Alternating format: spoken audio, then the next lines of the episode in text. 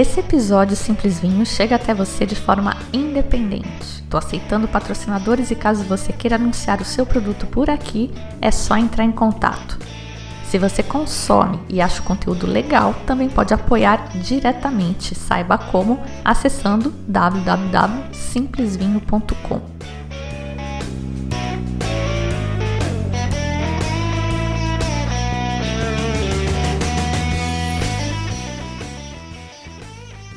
Olá, bem-vindos ao Simples Vinho, onde a gente desfruta toda a complexidade do vinho de forma simples, quase um bate-papo. O programa de hoje é sobre o uso do carvalho no vinho. É meio básico, sim, mas a gente nunca falou disso num programa específico e tem o lance da osmose e também sempre tem alguma coisa nova para a gente aprender principalmente porque quem vai falar do assunto hoje é a minha colega, a Márcia Maluf. É sempre legal a gente ver um tema sob a ótica de outra pessoa, né? Esses áudios da Márcia eu tinha pedido para o episódio 100. A Márcia é uma gênia, ela sabe muita coisa de vinho, ela lê muito, ela pesquisa, ela dá aula. E aí eu pedi para ela trazer alguma daquelas coisas maravilhosas que ela sempre me, me conta, né, Vivi? Me surpreendendo. E eu acho que ela não entendeu muito bem a proposta, porque ela resolveu falar de Carvalho e falou um monte. Ela deu uma aula sobre Carvalho, uma aula bem tradicional até. Acabou não encaixando no episódio 100, que era sobre curiosidades, mas eu achei que não dava para perder esse material. Mas 15 minutos era muita coisa para o podcast 100, mas é meio pouca coisa, né, para um dos nossos tradicionais episódios. Aí eu lembrei de um produtor que estava experimentando com madeiras diferentes, madeiras brasileiras, amburana, ipê, eucalipto. Eu tinha provado os vinhos, alguns vinhos dele, quando ele ainda estava envelhecendo os vinhos, ainda não tinha decidido o que, que ele ia fazer, como é que ia ser, se ia fazer blend ou não. Então eu provei eles todos separados, mas não sabia o resultado final. E eu não sei até hoje. Mas enfim, eu pensei que ia ser legal falar dessas outras madeiras no podcast. Liguei para ele e ele topou. É o Gaspar Desumont, que é produtor da Vinhética. E quando eu fui gravar o podcast, a gente acabou falando de tantas outras coisas tão legais que acabou gerando outro podcast. Porque na verdade, você vê, o nome da, da empresa dele é Vinhética. Ele tem toda uma filosofia por trás dos vinhos dele e essa ideia, essa experiência de usar madeiras brasileiras não é só uma brincadeira, não é só por curiosidade, tipo o professor Pardal, que ele faz isso. Tem a ver com a filosofia do projeto dele. Vai ser muito legal uh, ele apresentar tudo isso que ele está fazendo também e aí a gente aproveitou para falar de um tema que bombou na semana passada, que foi a crítica do Guia Descorchados 2021 ao vinho nacional, especialmente ao vinho tinto brasileiro. Vai ser muito interessante vocês ouvirem a opinião deste produtor francês que escolheu fazer vinho no Brasil imperdível. Tá deliciosa essa conversa que eu tive com o Gaspar. E também, quando ele falar das madeiras, ele vai falar de Quercus alba, Quercus roburs, Quercus ceciliflora. E aí vocês já vão saber do que, que ele está falando, porque vocês terão ouvido e assimilado uma boa parte deste podcast aqui, em que a Márcia nos contou todas essas coisas a osmose, lembra? Bora lá então. Boa tarde. Primeiramente, quero agradecer a Fabiana esse convite delicioso para falar um pouquinho do carvalho no mundo do vinho. Meu nome é Márcia, eu sou pesquisadora e docente e tenho uma empresa de enoturismo. Então vamos começar. Vamos contextualizar um pouquinho no tempo.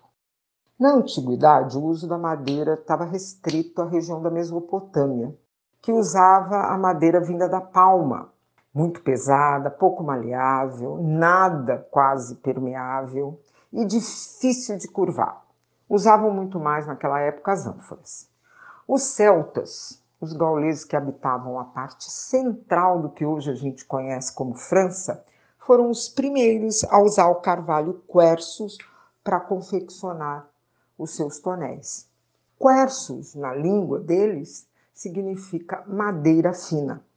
Os romanos se apropriaram dessa tecnologia e difundiram o uso desse carvalho porque era muito mais maleável, mais leve, mais impermeável, muito mais fácil de transportar e também perceberam que o contato com a madeira tornava o vinho mais macio e elegante. Dito isso, vamos fazer uma referência botânica para saber o que, é o carvalho. Carvalho pertence à família das faias. Existem mais de 250 espécies. Porém, a gente usa majoritariamente três tipos do gênero Quercus. Um americano e dois europeus. Vamos falar primeiro do americano, que é o Quercus alba. E o principal estado eh, em termos de qualidade é o Missouri, mas também tem no Kentucky, também tem no Tennessee.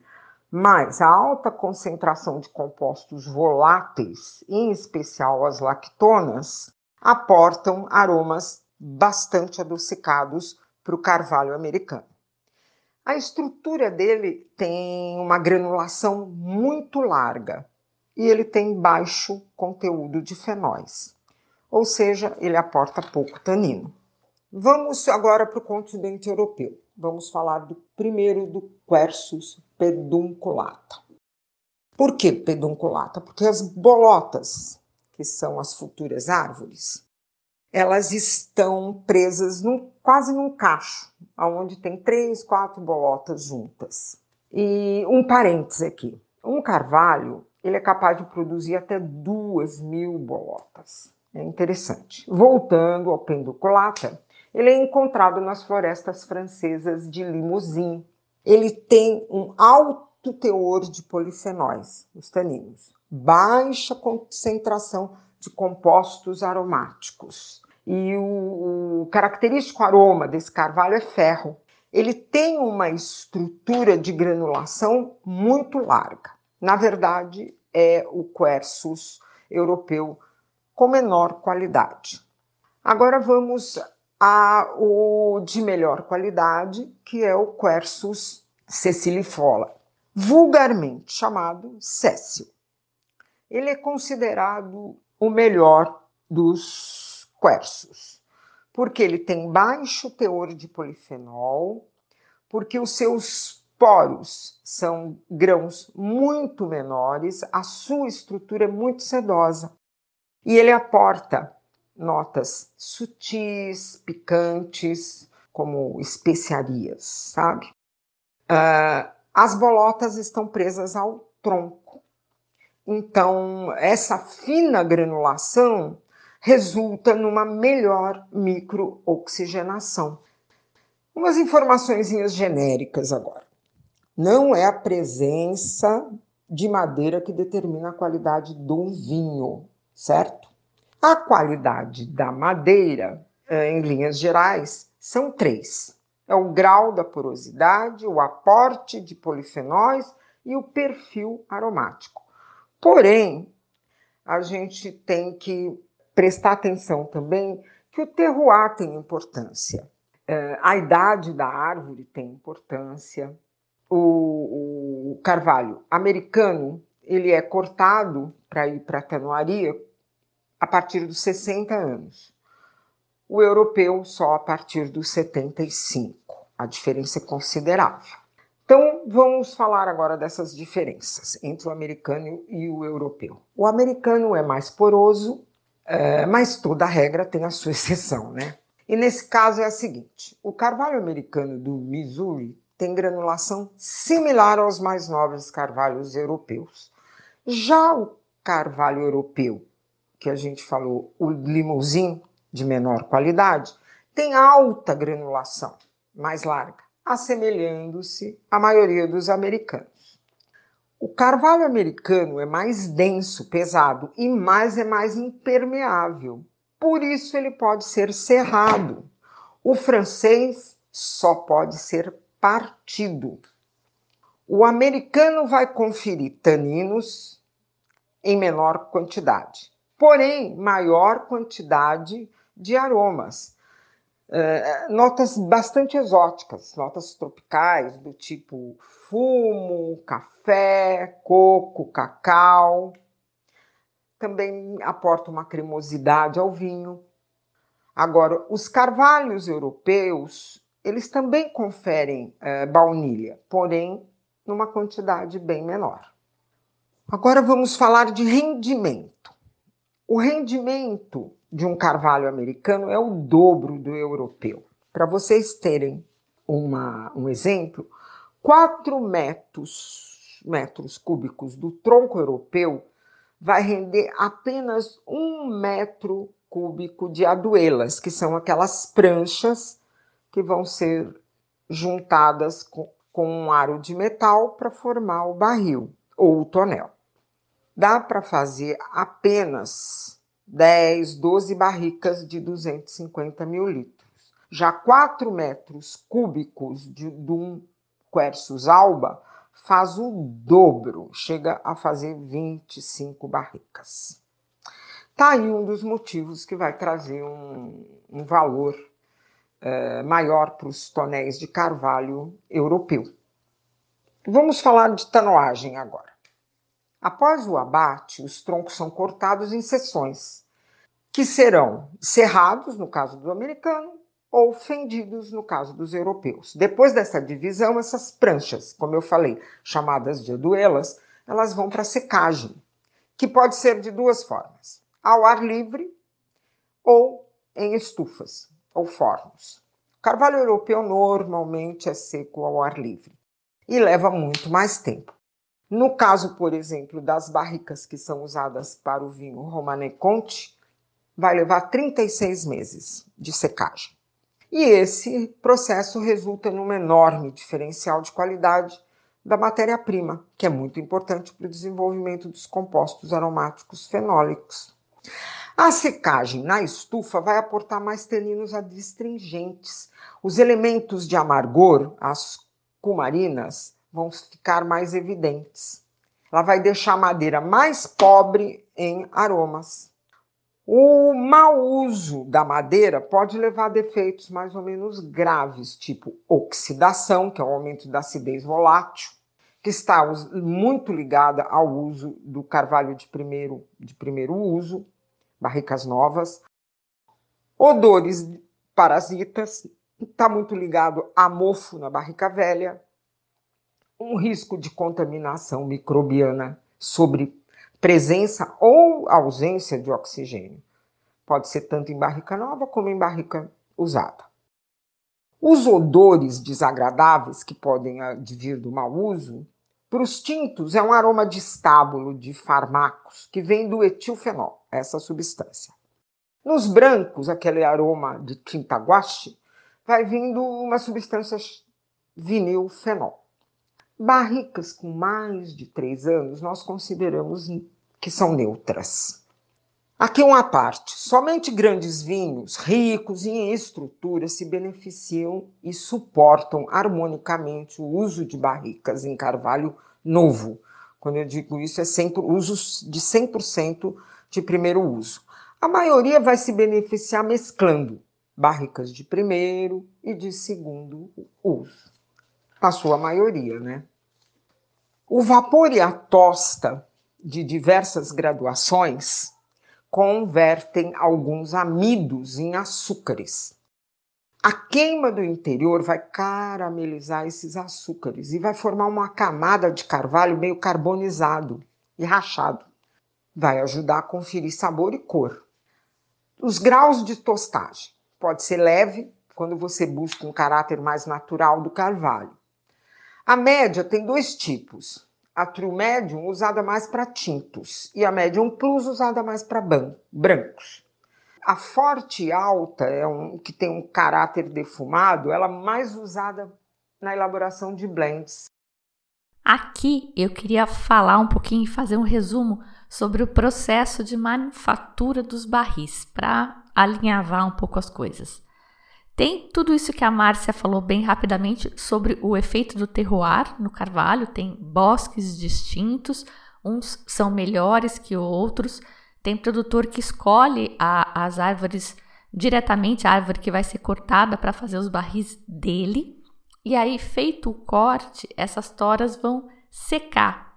E a melhor secagem é ao ar livre, ela é mais lenta, e essa lentidão são dois a três anos, demora.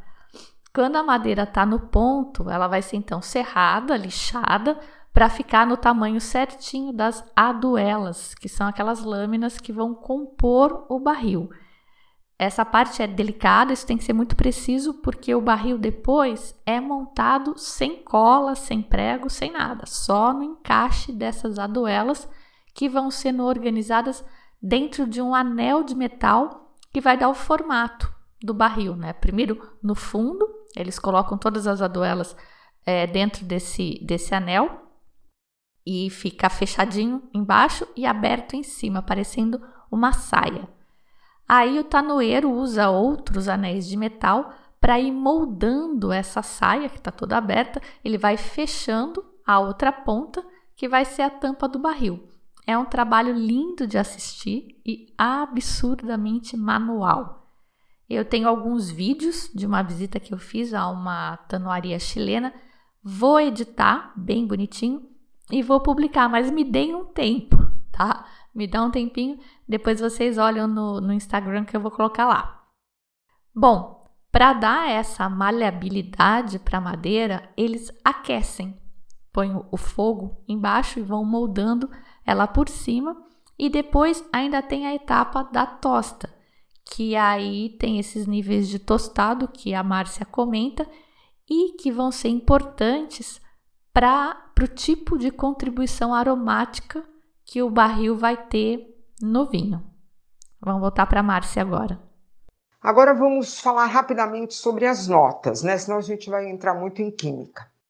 A baunilha vem da vanilina, o coco da lactonas. As especiarias, tipo o cravo, vem do eugenol. Os defumados vêm do guaiacol. O adocicado do, do metilfurfunol. O tabaco, o chá e o fumo, fumo vem do monoterpenoides. Pronto, vamos parar por aí, senão vai ser demais. O grau de tostagem pode influir nessa extração. Baixa tosta vai aportar pouca cor. Alta tosta vai te trazer aquele aroma tipo molho inglês, sabe? Hum, não é muito interessante. A perda do líquido do, do barril. Os barris costumam perder, em média, de 3 a 5% por ano do volume do vinho, o que a gente chama de vinho dos anjos. O barril é completado periodicamente com o mesmo vinho para manter a constância da superfície de contato né, com, entre o líquido e a madeira, para manter a integridade do nosso vinho. Outra coisa que eu queria comentar aqui: o barril tem que ser completado, né? Todo, sempre, porque tem essa evaporação, e se ele não for, a superfície do líquido que está ali dentro vai entrar em contato com o oxigênio. E é muito oxigênio, tá? Uma coisa é entrar um pouquinho de oxigênio pelos poros da madeira e a outra coisa é ter uma superfície inteira em contato com oxigênio. Mas tem um lugar onde eles não enchem os barris, nem no começo, tá? Já de saída, o barril já sai meia boca, meio cheio, cinco cestos só. E aí pode ser que essa superfície que fica em contato com oxigênio oxide, ou pode surgir ali uma levedura, ela vai crescer e formar o famoso velo de flor dos Jereces, Jerez, na Espanha. Os tamanhos. Quanto menor o recipiente, maior a sua influência na bebida. Eu vou explicar. Por quê? A superfície de contato é maior da madeira em relação ao volume do líquido, aumentando a qualidade de compostos, a quantidade, perdão, de compostos que são liberados. comparando com uma barrica de 300 litros. Uma barrica com capacidade de armazenar 225 litros, ela vai adicionar 15% a mais de compostos provenientes da madeira do que a de 300 litros. Outro pitaco que eu queria dar aqui. Barril é caro, por todas essas dificuldades de produção que a Márcia está explicando.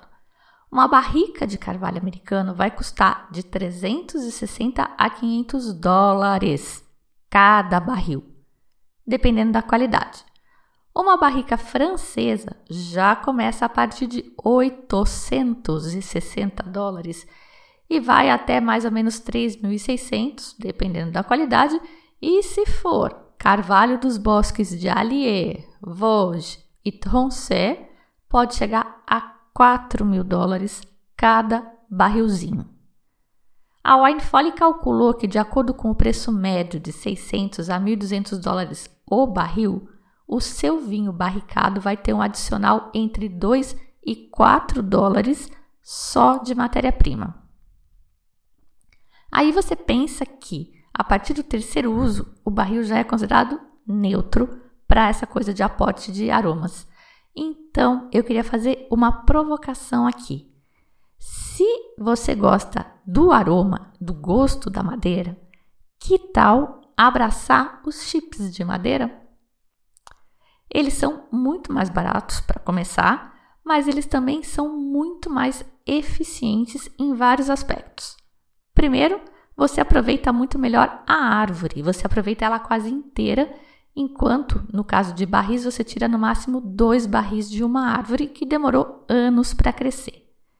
Segundo, os chips têm uma superfície que vai estar em contato com o vinho muito maior e é essa superfície de contato que importa para a transferência de aromas. É ecologicamente então muito mais correto. Ok, não faz a microoxigenação, mas se é nos aromas que você está interessado, os chips fazem muito mais sentido. Para pensar, hein? Os tamanhos mais usados agora. O drum, 650 litros, ele tem varas muito grossas, ele é curto e gordo. Ele é utilizado muito para o vinho madeira. O port pipe, que também tem 650 litros, também tem varas muito grossas, porém elas são estreitas e longas é muito utilizado para o vinho do Porto. E o Pucheon 500 litros, que mais aí é de carvalho espanhol, muito curto, muito curto e achatado. E as varas são fininhas. Ele é usado para o Jerez. Aí nós temos o Barrique Cognac, 300 litros, que é para vinho e para conhaque. E a barrica de Bordeaux, a bordaleza, de 225 litros, normalmente para vinhos. Agora, uma curiosidade, e aí a gente já está terminando. Eu queria esclarecer também aqui um equívoco. Nem todo tonel é um barril, porém, todo barril é um tonel. Explicando, o barril é um tonel de tamanho e formato particular. Porém, esse nome, barril, é usado como sinônimo para todos os tipos de tonéis confeccionados. Certo? Bom, para finalizar, é importante deixar aqui bem claro que a presença ou ausência de madeira em um vinho não determina a sua qualidade. E o uso da madeira está condicionado a inúmeras variantes, que vão desde o critério científico, do empírico, das tradições, das expressões culturais de um momento. Com isso, eu quero dizer o mercado, moda.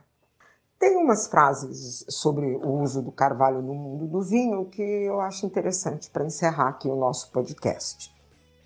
O carvalho está para o vinho como os cosméticos está para as mulheres.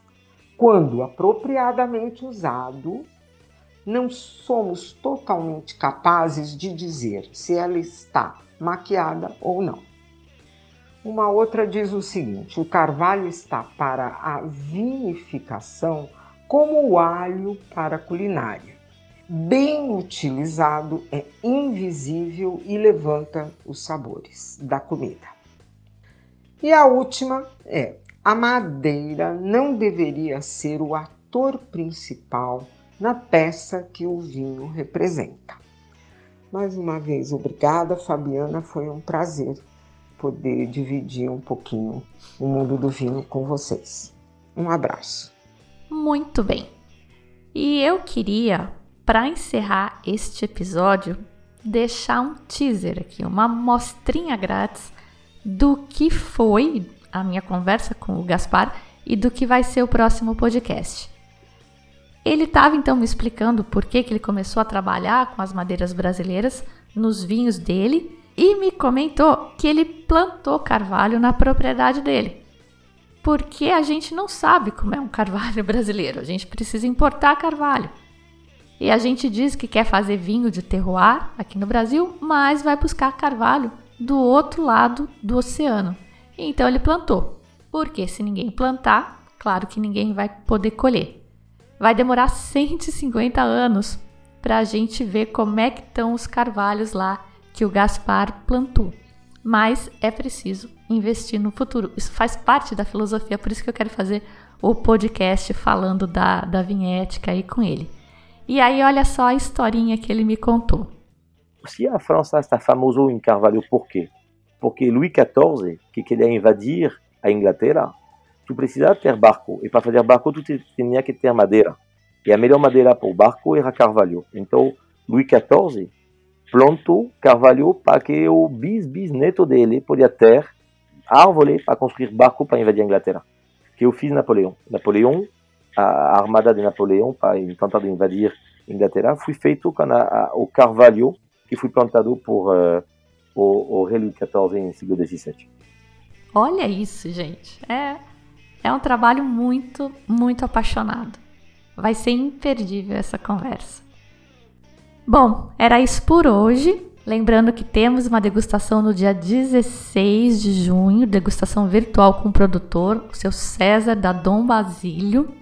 Mesmo quem não tem vinho, tá aberta a degustação e o vinho é ótimo, vocês deviam ter esse vinho. E queria agradecer aos padrinhos e madrinhas do Simples Vinho. Muito obrigada pelo aporte de vocês. Tô deixando escolher tema para o podcast e em breve teremos alguns podcasts dedicados aos padrinhos e madrinhas. Eu sou a Fabiana Kinosaisi e vou ficando por aqui com o Simples Vinho. Tchim, tchim.